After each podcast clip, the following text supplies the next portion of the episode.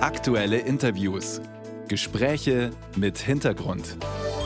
Ein Podcast von Bayern 2. In London haben sich am Wochenende bis zu 100.000 Menschen an einer pro-palästinensischen Großdemo durchs Regierungsviertel beteiligt. Behörden hatten zuvor dazu aufgerufen, auch Rücksicht auf den Schmerz der jüdischen Gemeinde zu nehmen. Auch in Deutschland, zum Beispiel in Berlin und Düsseldorf, gab es pro-palästinensische Demonstrationen. Und in der Bayern 2 Radiowelt begrüße ich jetzt Eren Güvercin. Er ist Gründungsmitglied der Alhambra Gesellschaft für Völkerverständigung und Mitglied der Deutschen Islamkonferenz, außerdem Journalist, Autor und Podcaster. Guten Morgen, Herr Güvercin. Guten Morgen, Frau Eder. Die Alhambra-Gesellschaft hatte am Wochenende mit aufgerufen zur Solidaritätsdemonstration mit Israel in Berlin. Über diese Demonstration haben wir schon in dieser Sendung berichtet. Jetzt wechseln wir mal die Seite, weil uns Ihre Einschätzung interessiert. Wie haben Sie die pro-palästinensischen Demonstrationen wahrgenommen? Als gemäßigt oder auch als dezidiert antisemitisch? Also wenn ich mir äh, gerade auch, äh, haben Sie ja eingespielt, ähm, die O-Töne mir anhöre von den Teilnehmerinnen, ähm, da muss man, glaube ich, ganz präzise sein. Hier in diesem Kontext von pro-palästinensischen Demonstrationen zu sprechen, ist in gewisser Weise eine Verharmlosung, weil mhm. ähm, die Teilnehmerinnen und Teilnehmer, und das äh, äh sieht man ja schon seit Tagen, ähm, auch an den Parolen, die dort gerufen werden. Das ist eine äh, völlige Verharmlosung und Romantisierung einer Terrororganisation wie die Hamas als legitime Widerstandsbewegung. Ähm, leider ähm, glaube ich, sollte man solche Demonstrationen nicht als pro-palästinensische Demonstrationen bezeichnen, Natürlich äh, glaube ich, äh, ist es ein, wichtig darauf hinzuweisen, wir haben äh, Demonstrationsfreiheit, das ist ein wichtiges äh, Grundrecht, ähm, aber ich habe in den letzten Wochen, auch vor dem Terrorangriff, in den letzten Monaten, Jahren selten eine pro-palästinensische Demonstration erlebt, die nicht ohne antisemitische Hetze auskommt. Und das ist, mhm. glaube ich, ein Punkt, äh, den wir realisieren müssen und äh, auch thematisieren müssen. Das heißt, die These davon, dass wir uns quasi den Antisemitismus importiert haben, die äußern ja gerade viele Menschen, ähm, dem würden Sie zustimmen, weil eben viele auch arabischstämmige Jugendliche eben sozusagen aufwachsen mit Judenfeindlichkeit. Was kann man denn dagegen tun?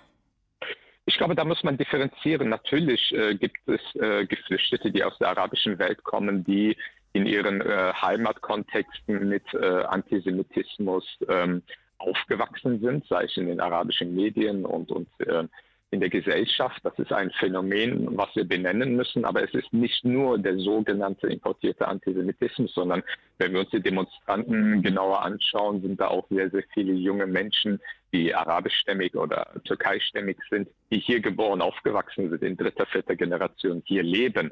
Also das ist dann kein importierter Antisemitismus, sondern das ist ein deutsches Problem, mit dem wir uns auseinandersetzen müssen, weil es gibt äh, äh, muslimische Milieus in äh, Deutschland, die anschlussfähig sind für antisemitische Stereotype und Israel-Hass.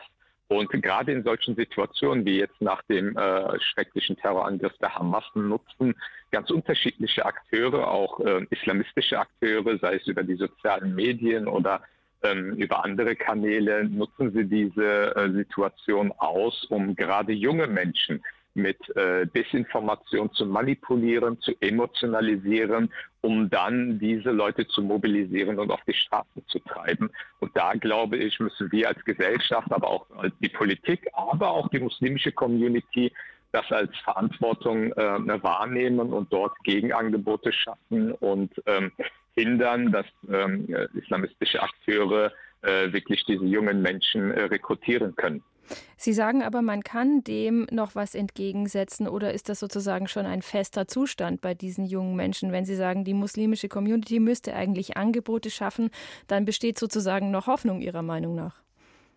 Äh, es gibt sicherlich auch äh, Milieus, die ein so gefestigtes ideologisches Weltbild haben, was durchtrieben ist von Antisemitismus und Israelhass, die man äh, nicht so einfach wirklich noch erreichen kann. Aber ich glaube, äh, dass große Teile der, der muslimischen Milieus, äh, gerade auch junge Menschen, die vielleicht in äh, solchen Situationen, sehr emotionalisierten Situationen, ähm, sich treiben lassen und, und von solchen Akteuren auch äh, vor den Karren zerren lassen, dass man diese Menschen erreichen kann. Und das muss man auf unterschiedliche Ebene angreifen und ähm, sei es bildungspolitisch, politische Bildung, Demokratiebildung, das sind, glaube ich, Punkte, wo wir ähm, unsere Bemühungen intensivieren müssen. Aber bei allem, was die Politik und Gesamtgesellschaft machen kann, das ist die eine Seite. Aber ich glaube, die muslimische Community insgesamt muss ihre Verantwortung ähm, annehmen, weil die Sicherheit von Jüdinnen und Juden hier in Deutschland ist das muss auch unsere Verantwortung als Muslime sein. Und ich glaube, hierfür können muslimische ähm, Köpfe, äh, Vorbilder in der Community eine sehr, sehr zentrale Rolle spielen. Und da, glaube ich, sind wir als Muslime in Deutschland mit unserer Geschichte, weil die Shoah ist auch unsere Geschichte, wenn wir uns als deutsche Muslime bezeichnen, da müssen wir, glaube ich, viel mehr äh, Energie reinstecken. Und da sind wir gefordert, auch als Muslime hier in Deutschland sagt Eren Gürvecin. Er ist Mitglied der Deutschen Islamkonferenz, außerdem Gründungsmitglied der Alhambra Gesellschaft für Völkerverständigung. Und ich bedanke mich herzlich für Ihre Zeit. Danke sehr. Vielen Dank.